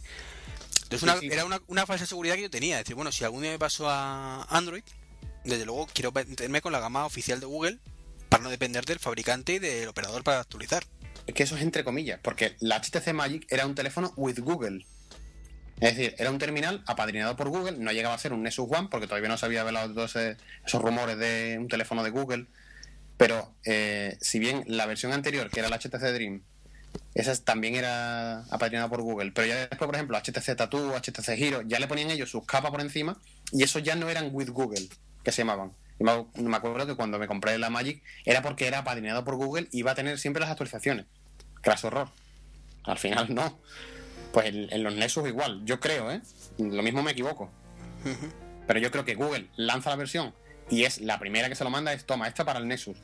Pero después el fabricante el que te hace que te se descargue por OTA y incluso la operadora. ¿eh? Sí, la operadora sí lo sabía, pero yo pensaba que, en este caso te librabas del fabricante porque era la propia Google en las que en su sede, entre comillas su sede evidentemente, eh, diseñaba el hardware, o sea, el, sistema operativo. Y decía, esto para el Nexus. Ya no lo sé, ya no sé si, si los que eran libres sí y los de operadoras no, eso ya no lo sé, ya la verdad es que me estás haciendo dudar. La verdad. Pero sí puede ser, puede ser lo que tú digas. Yo, claro, lo que pasa es que nunca he tenido ningún teléfono libre aunque el Nexus One mío es libre de fábrica, porque Vodafone no lo, no lo bloqueaba, pero claro, estaba distribuido a través de una operadora. Y yo sé que, por ejemplo, los de Estados Unidos pues se actualizaban antes, o los libres se actualizaban antes que los, llamados americanizados. Tú podías americanizar tu Nexus para recibir antes la, la OTA de la actualización. La verdad es que ahora ya me estás poniendo en duda, ya, ya, ya dudo, la verdad. Bueno, es un matiz al final y al cabo. El caso es que. Sí, pero bueno, que, la comunidad puede hacer fuerza, ya sea a Google o a HTC o a quien corresponda, para intentar decirle, amigo, esto, si hay cocineros que lo hacen y no se dedican a esto y lo sacan en dos días, vosotros tenéis que responder ante esto. Sí. al final el tema es que una cosa que al menos para mí era una, un colchón de seguridad mira, te compras un teléfono y al igual que Apple tienes 2-3 años de garantizado que se te actualiza, eh, con Google, sea por una cagada o no, mm, ya está en peligro eso, y ya hace yo particularmente que me fíe menos. Sí, sí. Yo por eso nunca me he comprado eh, los terminales porque fueran así o no. Yo nunca me he llegado a fiar de eso. Yo siempre eh, suelo hacer el acceso root, suelo cambiar el ROM. En este caso, en el último, el Samsung Galaxy S2, todavía no se le ha cambiado, pero sí que hice el acceso root en cuanto llegado el teléfono a mis manos. Y yo es que tampoco confío mucho en eso, porque estar a expensas de lo que te digan unos y otros, no sé. Quizás ahora con el tema de Motorola y Google, pues quizás los Motorola sí que puedan ser eh, como ya están fabricados directamente por algo de ellos, no ya, ya no es un consorcio, sino que ya forma parte de Google, pues quizás sí que vaya a estar un poco más a salvo. Pero claro, la experiencia te ha dicho que si no es por una cosa, es por otra. Si no es porque el fabricante le pone una capa, después porque el hardware no lo soporta. Si después mm, te quejas, al final sí. No sé, a mí es que eso no me, no me ha dado esa seguridad nunca y por eso nunca me, he preocupado de que fuera oficial o no oficial. A mí nunca me ha dado esa seguridad. Es una pena, ¿eh? Sí, pero bueno. Pues hay otra de las cosas criticables ahora mismo a, una de tantas, igual que en iOS pues tenemos otras muchas cosas criticables. Ojo que, para mí Apple la cagó también con el 3G en muchas cosas, ¿eh? También fue una, un diseño que, que estaba obsoleto. En su momento, o sea, salió y bueno, sí, era mejor que el modelo anterior, pero porque tenía 3G. Por lo demás. Mm. Eh, en fin. Tú estás contento con tu S2 ahora mismo, ¿no? Yo contentísimo. Vamos, ya estaba contento con el Nexus, si te digo la verdad. Pese a que tenía bastante tiempo, incluso era de segunda mano y todo y estaba muy contento. Lo que pasa es que me fallaba ya un poco la batería y se me presentó la posibilidad de cogerlo con la línea de mi madre y por 29 euros no me lo pensé, obviamente. Y la verdad es que estoy muy contento. Y todavía no he cambiado la ROM y la gente me dice que cómo puedo aguantar tanto tiempo. Pero no sé, quizás me esté haciendo viejo y ya no, no tenga tanta ganas de cacharrear. O es que simplemente va bien y como va bien, pues no, no es además no es una interfaz tan personalizada como HTC, que a mí me cargaba muchísimo eh, el Sense, por ejemplo eh, no me gustaba nada. Y, esta, el Touch With este es un poco más sutil y te, aporta algunas otras cosas que no vienen el de fábrica y la verdad es que me, gusta bastante. Ya cuando eh, también es muy nuevo, tiene poca comunidad, hay pocas ROM todavía, aunque ya Cyanogen y MIUI están hablando de... Bueno, están hablando, no, están sacando versiones, todavía no son 100% estables y ya me imagino que cuando me aburra de esto pues pasaré al ataque en ese sentido. La TouchWiz es una especie de iosificación en cierta forma, ¿no? De, sí, es muy, es muy... Eso, lo, por ejemplo, es lo que a mí no me gusta. Eh, Android tiene una... no sé, una, una imagen propia y no, no entiendo por qué hay que intentar parecerse a iPhone. Eso no me gusta de Samsung. Entonces yo lo primero que he cambiado ha sido el launcher de aplicaciones esto lo he cambiado porque no me gustaban los cuatro iconos abajo estilo iPhone y las pantallitas igual que de, las aplicaciones igual que el iPhone, entonces fue lo primero que cambié y puse uno que es el que he utilizado desde siempre, que es más estilo Android. Pero esos iconos eh, tan iosificados tampoco lo entiendo mucho, ¿verdad? Es que es, que meterse en jardines donde que, no van a sacar nada positivo y lo único que tiene son problemas. Es que incluso la última actualización que han sacado eh, de la interfaz TouchWiz, que yo no la he instalado, no sé si ni siquiera está disponible o no, porque no lo voy a hacer, es quitar eh, la posibilidad de tener los iconos tal y como tiene el iPhone actualmente, y han reducido el número de columnas y de filas en las aplicaciones. Eso al final eh, es simplemente para que Apple se quede un poco más tranquilo, entre comillas, de que ya no le están copiando tanto, pero al final que pierde es el usuario, porque yo pierdo en, funcionalidad. ¿Yo para qué quiero una, una pantalla de 4,3 pulgadas si solamente voy a tener a lo mejor 12 iconos en la pantalla. Eh, y me refiero no en el escritorio, sino en, las aplicaciones. Pues no, yo quiero disponer del máximo espacio posible, que para eso tengo una pantalla grande. Entonces, al final, que, el que sale perjudicado de todas estas peleas es el usuario. Es igual que con el tema de, del Galaxy Tab. Al final, que está perjudicado pues es el usuario que viva en el país que lo han prohibido. Y eso la verdad es que en Australia, en este caso. Exactamente. Sí, la verdad es que creo que cada, sistema operativo tiene que tener su propia identidad y ahí sí es cierto que, que luego además le pasan estas cosas, ¿no? Que les demandan y bueno, podemos estar de acuerdo o no, pero el caso es que al final el juez ha dicho eso. Y Android triunfó sin eso. Y si has triunfado sin eso, significa que puedes vivir sin eso. No tienes que parecerte 100%. De acuerdo que todos los sistemas operativos nuevos y el diseño de los móviles están basados en el, en el iPhone. Hasta ahí de acuerdo. Pero bueno, una cosa es que te enseñe el camino y otra cosa es seguirlo a pie en juntilla. Es que Samsung, de todas formas, lo comentaba en el último podcast anterior, eh, yo creo que se ha pasado de la raya ya. O sea, llega un momento en que, la objetividad se pierde y dices que, tío, estás fusilando todo. Mm. Eh, ya no es que esté mejor o peor, es que lo estás copiando. Sí, sí. y además teniendo posibilidad de mejorarlo. Que si tú dices que eres una empresa pequeña, lo entiendo. Pero siendo Samsung, joder, es que, te puedes permitir el lujo de, avanzar o evolucionar tú. Yo todavía estoy esperando que Samsung me explique por qué, por ejemplo, utiliza en el Galaxy Tab el conector de 30 pines de Apple. Sí, eso es otra. Eso es otra. Esa, es, pero mira, ese es uno de los motivos por el que no me gustan las, las tablets de, de, de Android. Eh, no sé en el caso del Galaxy Tab si ese, ese pin es solamente para datos o también carga a través de ahí. Eh, yo es que creo que, bueno, cargar cargará, pero me refiero, el, en el caso del iPhone, el conector dock este que trae de, no sé si de 30 o 60, siempre me lío, pero bueno, eh, es porque tiene una serie de conectores para darle órdenes a la función de iPod, entre las cosas. Para que tú conectes al dock y, pueda dar al play, al stop, al adelantar, al retrasar, todo eso. Tiene sus propios cablecitos internamente y, hace que funcione. Pero es que en los Galaxy Tab eso no existe. O sea, al final es un cable micro USB, igual que o mini USB, que han cambiado el conector. Mm. O sea, yo entiendo en la parte de Apple porque te aporta alguna, te aporta una ventaja y bastante importante además. Pero en el caso del Galaxy Tab no te aporta ninguna ventaja, es copiar el conector, pues, pues no sé por qué. no, no, entiendo por qué. Igual que por ejemplo tengo una cámara que es la, la Samsung SH100 que, que he perdido concretamente el cable de datos y estoy teniendo problemones para encontrar un cable compatible y la tengo muerta de asco a la pobre porque no, no puedo cargarla. Pues sí, eso, eso es lo que te decía, precisamente, es que la mayoría de tablets que he probado, todas tienen un cable eh, USB para los datos y un cable propietario de cargador. Joder, ¿por qué no me cargas por USB? Y, vamos al estándar. Sí, sí, es ridículo, no, no, entiendo el, por qué lo hacen así. No sé. Eh, y bueno, ahí termináis confirmados ya parte de la gama Nexus S y, y, Nexus Galaxy. Eh, ¿Con qué? ¿Que vengan Ice Cream? Sí. Pues se ha hablado que eh, Samsung, los, más potentes de la gama Samsung, en este caso el Galaxy S2 y el S Plus, creo. Eh, después de HTC, creo que el Sensation.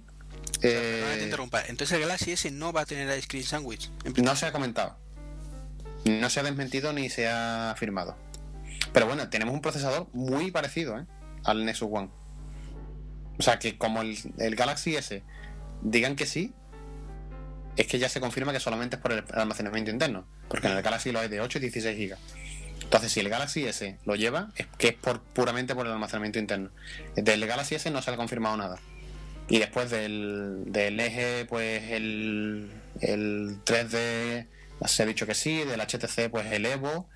3D, eh, el Sensation, el. No me acuerdo cómo se llama, el Bass, no sé qué, también. Es decir, ahora mismo los más potentes han dicho todos que lo van a llevar. Pero los de última generación, todos. Eh, ¿Todos son móviles y de tablet no se ha dicho nada? O... De tablet, por ejemplo, las, de Samsung, las de Samsung todas, menos la primera, creo. La Galaxy Tab original, la de 7 pulgadas. Sí, hay, eh, después salió otra con 7, de 7,7, ¿no? ¿O es la misma, exactamente? Por ahora es que no lo sé.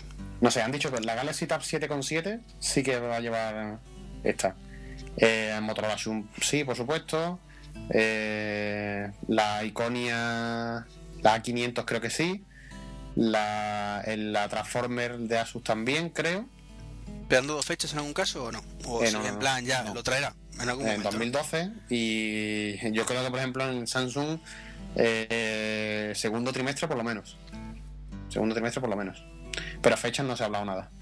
O sea que, seguimos con el eterno problema de que se pongan las pilas los fabricantes. Exactamente. No sabemos si, si esta versión, eh, al unificarlo todo y a intentar Google que no se personalice tanto, pues va a suponer el principio del fin de ese problema. Pero bueno, a, corto plazo no, no, se va a resolver el problema ese.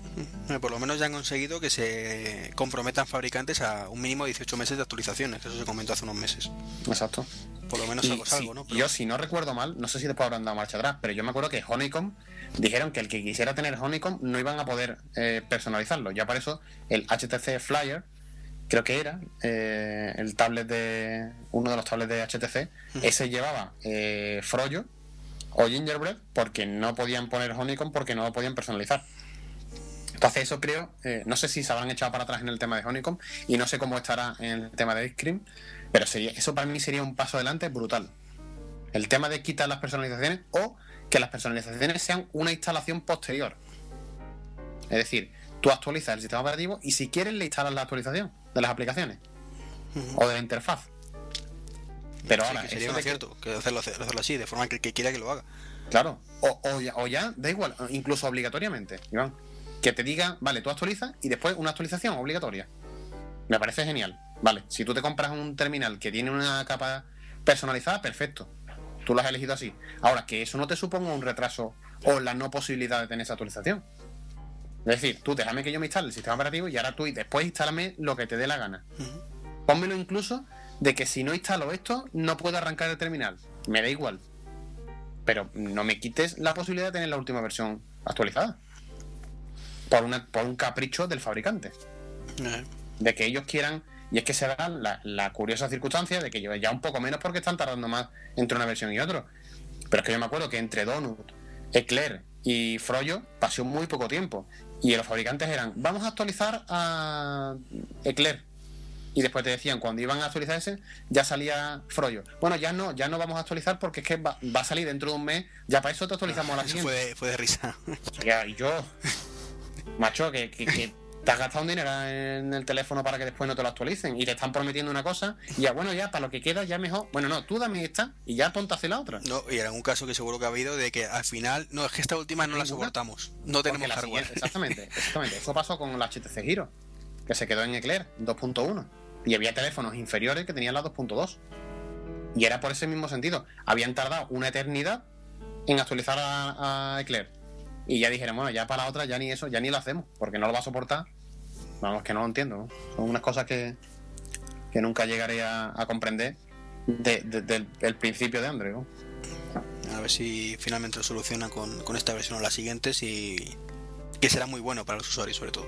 Claro, y yo creo que eso, se están sentando las bases para intentar solucionar el problema, porque es un problema que no se puede solucionar de un día para otro. Esto hay que sentar las bases, y ya lo dije yo cuando estábamos por la versión 2.0, de hasta que Android no se diga, tú instalas mi sistema operativo gratis, pero obligatoriamente tienes que hacer esto, esto y esto. Eso no significa que sea cerrar el sistema. Significa, vale, tú lo usas, es un sistema abierto, pero hay una serie de restricciones. Pues ahí está el eterno tema de que los fabricantes te pueden decir, ya, pero es que yo lo he utilizado todos estos años, he hecho que crezca tu mercado porque podía hacer esto, si no, no lo hago. Claro, por eso decía yo que tenían que haberlo hecho desde el principio, desde la 2.0, por ejemplo. Decirle, ven, señores, a partir de ahora, el que quiera instalar los sistemas operativos de, Google en, los, en sus móviles, tienen que cumplir esta serie de opciones. Es que todos los teléfonos tienen que estar actualizados eh, con una antigüedad de 18 meses, no se puede retrasar más de 6 meses la instalación, la actualización y cosas así. Es decir, es que, es que de esa manera Google cuidaría a sus usuarios. Pues bueno. A ver, a ver qué pasa. Bueno, creo que con esto hemos dado un buen repaso, ¿no? Al tema Google. Sí. Al, al Scream. parece un Cash. eh, si te parece, comentamos los cuatro temillas que nos faltan rápidamente, porque además me parece que estás un poco pillado de hora. Sí y tampoco quiero que tengas problemas en casa por esto. Ah, sí, pues tú, si en algún momento dejas de escucharme, es que me han sacado los pelos. bueno, pues rápidamente. Eh, la verdad es que esto se me ha olvidado comentártelo antes, pero bueno, eh, seguro que lo has visto. ¿Has visto el, nuevo invento del creador del iPod? Eh, ¿A qué te refieres? al ¿Cómo se llama esto? para, para, el control de temperatura de, las, de los hogares, el termostato. Ah, pues no, no lo he visto. Bueno, pues eh, me quedo en blanco ahora mismo, no recuerdo cómo se llama este hombre, pero lo miramos en un momento en internet, que para eso está. Eh, ha creado un, un termostato muy bonito. Eh, la verdad es que como si lo hubiera hecho Apple, o sea, tú lo ves y dices, si Apple hubiera hecho un termostato, sería así, es totalmente táctil. Y la verdad es que hay vídeos, la página web si puedes meterte o, o si podéis meteros es Nest como la empresa que quiero Steve en su momento, pero en vez de con X, con S. Nest.com. Nest.com, ¿no? Sí. Pues vamos a entrar. vale. Sí, oh, qué chulo, ¿no? Está muy, muy chulo. Tony Fader, que no me salía el nombre, ya lo he encontrado. Que fue... ¿Y este termostato para qué sirve? Para la, para la casa, ¿no? Sí. Totalmente. Como en plan domótica, ¿no? bueno, pero en domótica independiente. O sea, tú lo conectas, es compatible con un montón de calderas, por lo visto, y de sistemas. De momento la venta en Estados Unidos por 200 y pico dólares, tampoco es excesivamente caro para lo que hace. Eh, tienes una aplicación, por supuesto, para iOS y están en, ello para Android. Eh, para controlarlo directamente, pues lleva wifi incorporado, se, conecta a la red local, que es una de las cosas que, que siempre me he preguntado por qué los termostatos no lo traen. Porque los encuentras que van con cable pero con wifi muy poquito, muy poquito. No sé si has investigado el tema, pero yo tuve una época que busqué termostatos un poco más avanzados y todos podías programarlo por teléfono. O sea, si tenías la clavija para conectar el cable del teléfono y hacerlo por SMS o por llamaditas, pero no una aplicación directamente en el teléfono que diga, pues mira, quiero programarlo para que cuando llegue a casa, que voy en camino, se me active. Bueno, pues todo eso lo, tiene este termostato. Que lo quería comentar como una curiosidad, ¿no? O sea, si os metéis, eh, como digo, en nes.com, veis el tour que hay guiado, no sé si mandarán a España o no mandarán, pero me parece una auténtica precisidad, no sé. Sí, sí, es una chulada. Vamos, yo no tengo calefacción central, porque aquí en, el sur no, hace mucha falta, pero, pero la verdad es que es una pasada. Esa es una preciosidad. pero, central no, es para, para calefacción individual, ¿eh? Ah, calefacción individual? Claro, para tu caldera. Ah, vale, vale, vale. Vale, vale. Yo es que tengo los, los splits típicos de, las consolas de aire acondicionado con calefacción. Ah, bueno. Eso va por el mando. Sí, eso, eso es aparte, no, Pero sí que sí que es una chulada esto de si, si lo puedes activar incluso eso por wifi para que cuando llegues a casa se enciende y se apague y puedas manejarlo desde el móvil. incluso por lo que he leído, si tienes varios en casa, se comunican entre ellos y, pues eh, funcionan de forma cooperativa, digamos. De, bueno, en este en esta habitación pues necesito más calor, en esta menos. No, no sé cómo, cómo, lo habrán hecho, pero por lo visto es bastante es un tiene muchísima eficiencia energética, ¿no? Energética, sí. Mm. Y dicen que ahorras una pasta en calefacción al año. En el hogar medio americano, claro, que hay que saber eh, eso donde lo han medido, si en Nueva York con el invierno que tienen o, en California, donde no lo utilizan para nada. Entonces no, no lo sé, pero la verdad es que me pareció chulísimo y creo que, que había que comentarlo un poquito así de pasada al menos. Sí, sí, está chulo, está chulo. Y bueno, ¿has visto qué diputados más geeks tenemos? Digo. Que... Y, además, que saben mucho de tecnología. Sí, sí. Y tiene una jeta que, tiene una jeta que no pueden con ella. Sí, sí, la verdad es que sí. Requisitos imprescindibles para para sus propios sus próximos teléfonos, eh, por supuesto antes de las elecciones. No vaya a ser que el que venga no se los dé. Eh, copiar y pegar la página de, del 4S de Apple. Esos son los requisitos. Que por supuesto no existe ningún otro móvil en el mercado que los tenga, claro. Sobre todo si pides una pantalla retina. Claro. Es que pone pantalla retina similar. Ahí podría valer, por ejemplo, el Galaxy S. Pero el Galaxy S no, la del Nexus Galaxy. Que tiene bastante resolución, pero claro. Pero no es retina. no, es retina, ¿no? Pero y además, creo que han copiado eso hasta, hasta las marcas patentadas de, Apple. Y hombre, yo hay cosas que puedo entender, que necesiten potencia, que necesiten acceso a redes inalámbricas a alta velocidad, eh, que requieran, yo que sé, 32 megas de gigas de, espacio, pero ¿para qué quiere un diputado grabar a 1080p? Claro, es que yo creo que deberían haber dicho, vale, queremos un iPod, o sea, un iPhone. Se hubieran ahorrado todo eso. Porque, hombre, para, yo creo que un diputado con tener un Android de media de la tabla hacia arriba o un iPhone 4 pues creo que es más que suficiente. Me parece, es que me parece un poco de poca vergüenza. Sí, El pedir el iPhone 4S. Es que, aparte, el tema es que legalmente no pueden pedirlo, me parece. ¿Que sí o que no? Que no pueden pedir, decir quiero el iPhone 4. Sí, bueno, vale. Porque eso sería eh, directamente competencia del legal. a mañana el concurso, decir, no, es que quiero una marca concreta y no, tienes que dar la opción a que todo el mundo se presente. Ahora, si ningún producto cumple tus requisitos, salvo uno, se siente. eso, no, me acuerdo dónde lo escuché, si fue en, el podcast de Dame la Voz, quizás.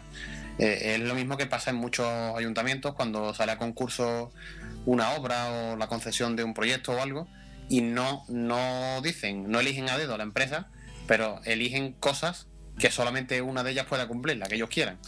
eso me parece un poco. un poco incluso delictivo. Aparte de amoral, incluso delictivo. Lo que pasa es que eso ocurre en todas partes. Mm. También porque, mm, te digo, yo estoy metido en el tema de esos en algunos mm, laboralmente y hay acuerdos por debajo de, ciertas situaciones de venga yo en este otro te ofrezco esto mejor a menor un precio menor y pierdo un poquito pero a cambio tú me haces este favor en otro lado claro es lo, de siempre no el tráfico de influencias en España ya sabemos cómo va España que es el país de los pícaros pues pero ya te digo que hombre luego la realidad es que les va a salir gratis el terminal. Que van a llegar a un acuerdo con Telefónica o con quien sea, le, le, da igual que sea el iPhone 4S que el 4 que el, que el Galaxy. Le va a dar igual, porque le va a regalar el terminal por el acuerdo económico que van a llegar. Pero lo que dices tú me parece una falta de todo. Directamente ponerlo de esa manera, con la crisis que hay, es que es eso, es que está habiendo recortes por todos lados y vale que después vaya a salir gratis. Si hasta ahí estamos de acuerdo. Pero aquí un poquito de imagen. vender. No hace falta que las medidas que tome sean efectivas, sino que por lo menos eh, den la cara. Es decir, que, que, demuestren que ellos también se recortan el cinturón, aunque les vaya a salir gratis. Si eso estamos de acuerdo que con el gasto que vayan a hacer ellos de teléfono, les va a salir gratis, se lo va a dar cualquier compañía. Pero, joder, un poco de, de cara. Y luego una cosa que no me cuadra mucho es que el presupuesto era un millón y pico de euros. Y, joder, salía de terminal una pasta. Pero si, si el terminal libre es mucho menos. menos. Pero en ese presupuesto no estaban las llamadas también.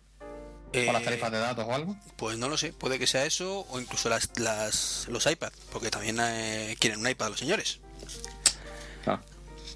No le vale pues con portátil. claro.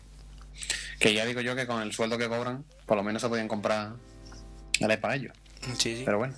A mí en mi curro me dan un Nokia cutre de esto de, de 15 euros eh, el terminal. Exacto. y libre. exacto, exacto. Eh, en fin. No, sobre todo, joder, me parece fatal de crear la competencia, más que nada. O sea, cuando hay teléfonos que no son iPhone, que son muy buenos terminales. Claro, es lo que, es lo que comentaban. Si ahora llega aquí Samsung y denuncia esto, yo no sé hasta qué punto podría hacer algo o no, ¿eh? Yo creo que teniendo en cuenta que han copiado y pegado, que han sido torpes, de poner las marcas incluso registradas, cosas que solamente tiene ese, ese dispositivo, o la pantalla retina. Podrá tener más resolución o menos resolución, pero pantalla retina solo hay esa. Entonces, yo creo que eso es competencia desleal. Y yo no sé si eso podría incluso paralizarlo. Sí, por poder podría a lo mejor. La cuestión, ¿le interesa a Samsung meterse en generales con el gobierno? Pues, por, por putear a Apple. Sí, por putear a Apple, pero. No, que para Apple eso es el chocolate del loro, ¿no? Sí. No, no necesita esas ventas Apple, o sea, no necesita vender esos 400 terminales. Hmm, la verdad es que sí. En fin, que el resumen de esto que tienen nuestros gobernantes es una jeta que no pueden con ella. Hmm. Y, la verdad es que es eso, que deberían variar un poco y, y por lo menos justificarlo.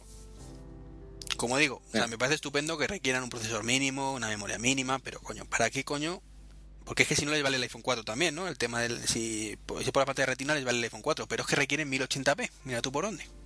Claro. Y eso, pues el iPhone 4, eh, un terminal tan malo y anticuado, pues no lo tiene. pero en fin. Pues sí. Ojo, que a mí me parecería muy bien que le regalaran a todos un iPhone 4 de estos 8 GB que salen ahora. Sí, es más que suficiente, ¿no? Sí, sí, me parece perfecto. Gama económica, y ahí demuestran que se que abrochan el cinturón y tienen un buen terminal. Pero bueno.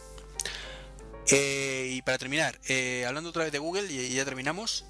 Eh, no sé si has visto, bueno, más comentado antes que no lo habías oído, que va a empezar a cobrar a los desarrolladores por el uso de las APIs de, Google Maps. Por lo visto, las primeras 25.000 llamadas diarias serán gratuitas y luego cobrarán 4 dólares por cada, por cada 1.000 llamadas lo puedo llegar a entender, pero me parece que está habiendo un cambio desde que han cambiado de CEO un poco peligroso de cara a la imagen de Google. Claro, eh, eso es lo que te comentaba. Incluso ahora, de cara a los comunes de los mortales, les va de igual porque entre comillas no lo van a pagar. Pero claro, si tú utilizas una aplicación de terceros que haga uso de eso, lo mismo ese tercero te repercute a ti en un servicio que hasta ahora era gratuito, pues a lo mejor ahora te empieza a cobrar algo. No, sé. una eh, aplicación, las aplicaciones gratuitas que tienen de esto. Claro, pero las aplicaciones gratuitas que tienen de esto, si se lo van a cobrar. Pero eso deja de ser gratuita. Dejarán de ser gratuitas. O, dejarán de existir. O tirarán de otros mapas que no sean de Google. O tirarán de otros mapas. Exactamente, que por ejemplo, en el caso de, Windows Phone que hemos hablado, el Obi Maps lo podrán tener todos los que tengan Windows eh, Mobile, pero solamente los Nokia eh, iban a tener una serie de características, por ejemplo. Sí, o solamente, algo así era. Solamente era, o era gratuito para los de Nokia y para los demás no, o algo así. Sí, sí, ya empiezan a, a poner ese tipo de cortapisa, pues también es razonable. Es decir, Google Maps me imagino que costará una barbaridad de mantener, sobre todo con los temas de Street View y, y demás. Y si empiezan a dar un servicio un poquito más, más acorde o, o quizás actualizar más los mapas, porque por ejemplo en, mi casa, yo llevo viviendo aquí cuatro años largos, y hasta hace poco eh, no, no, salía mi casa en el mapa. Es decir, estaba todavía el terreno sin construir. Es decir, que aquí en España se actualizan muy poco los mapas. Pero bueno, eh, todos asociamos la vista de Google como todo gratis y todo bueno, nos dan todas herramientas gratis, solamente se alimentan de publicidad. Pero realmente hay muchos servicios de Google que son de pago, como Google Apps. Esta es la cuenta de, de email de empresas. Sí, pero eso siempre ha sido de pago, que es la historia. Siempre ha sido de pago, sí. Que últimamente son movimientos peligrosos, estos que cambian un poco mi percepción de Google como empresa. Mm. Empezaron hace poco con eh, cobrando directamente el tema del API de Translator. Y ahora con esto, pues dices, joder, mm, al final se está convirtiendo en una empresa tipo Apple. Sí. Eso, la diferencia es que, es que al, cliente le repercute indirectamente. Porque después, claro, si, si la aplicación que tú usabas que era gratis que utilizaba la API esta empiezan a cobrártelo, la culpa se la vas a echar tú al que te ha desarrollado la aplicación. Aunque después puedas decir que no, que ha sido culpa de Google, pero el 90% de la gente tendrá la percepción de que ha sido el de la aplicación, no ha sido Google. Yo aquí veo un poco, como te comenté antes, con el tema de, Android y los fabricantes. ¿Por qué eh, todo el mundo utiliza la API de Google Translator o la API de Google Maps? Pues también porque todo el mundo lo utiliza, es una pescadilla que se muerde la cola, es decir, eh, a ti te gusta Google Maps porque es lo que vas a encontrar en todos los dispositivos. Y en todas las aplicaciones que encuentres vas al final a encontrar Google Maps, igual que Google Translator.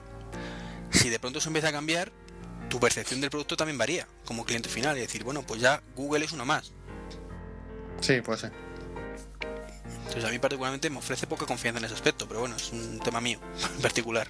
Sí, también tenemos que ir viendo cómo evoluciona. Si, si vemos que eso se va pasando a todos los a todos los servicios de Google, pues entonces es momento de replantearse las cosas. Claro. No sabemos si será, si poco a poco irán pasándose a todos los servicios o serán algunos servicios puntuales. El día que Google diga cerramos el chorro de Gmail. Joder. Ahí sí que el mundo. el principio el fin. pues sí. Eso decía mucha gente, que Internet, decían, Internet va a ser de pago en un futuro. Y había otro que decía, no, Internet será, o sea, Internet será de pago cuando Google sea de pago.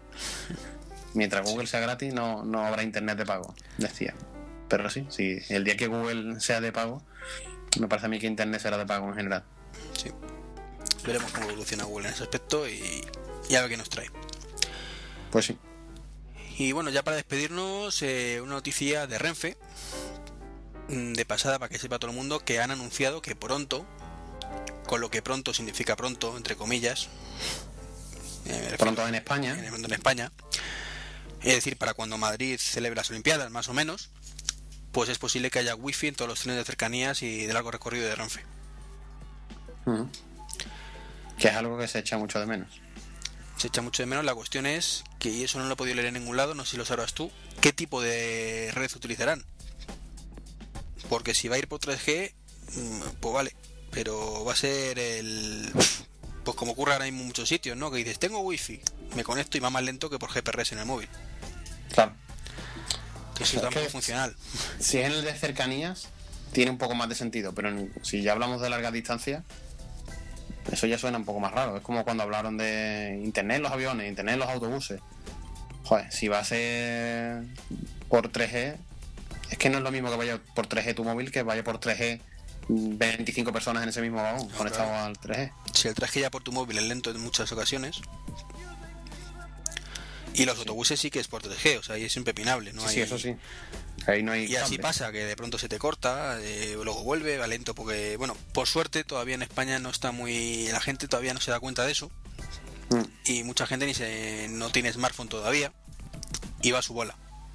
Pero en cuanto haya cuatro personas en autobús conectados al mismo wifi, pues eso. Olvídate de navegar. Habrá que hacer un seguimiento de la noticia. Y eso en Renfe no sé cómo irá. O sea, si es por 3G le, pongo un futuro muy negro y si es por otra vía... La verdad es que por infraestructura incluso podría haber algo a través de los raíles, no sé. Claro, por cable, exactamente. Es que ese lo tiene, ese es, el ideal, porque el tren va siempre por el mismo camino. No sé, a lo mejor va por, no sé, va por satélite, no tengo ni idea. No sé. Bueno, pues veremos qué ocurre y en cuánto se traduce el pronto. Por lo que leí, en cómo también. Por lo que leí, eh, las fases piloto están terminando y ya directamente todo tren que vaya a ser reparado por algún motivo va a salir de la reparación con el wifi puesto. Veremos si es verdad y eso al final en cuanto en qué se traduce, vamos. Bueno, pues si te parece con eso terminamos. muchísimas gracias por, por haber sacado un huequito para grabar, que sé que te ha costado. Muchas gracias a ti. Y nada, ni tus medios de contacto para que no te conozca, que es una poca gente. Ah, por cierto, muchas felicidades por ese segundo puesto en, los, eh, los premios de podcasting. muchas gracias, muchas gracias. Que me ahogaba. Tenía que dar mute porque me ahogaba. que, que muchas gracias. Este año no hemos podido ganar, pero bueno, los chicos de charlas se lo han currado muchísimo y es una victoria más que merecida, la verdad. Y muchísimas felicidades de charlas también, que la verdad es que no he grabado, no he tenido tiempo de, de, felicitar a nadie y creo que ni por Twitter, o sea... No, yo solo decía a Manolo por, por Twitter, digo, este año voy a llevar mi cetro. Y decía, no, no, que hay mucho Android por ahí. Digo, no, estoy, seguro que este año se lo llevan porque la verdad es que se, se lo han currado bastante.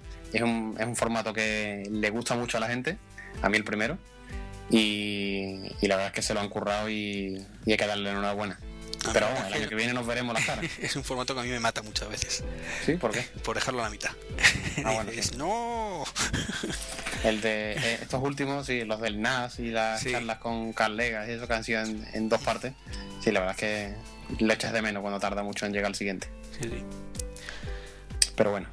Bueno, pero bien merecido. Como dices, Y, y bien merecido tu segundo puesto. Pues sí.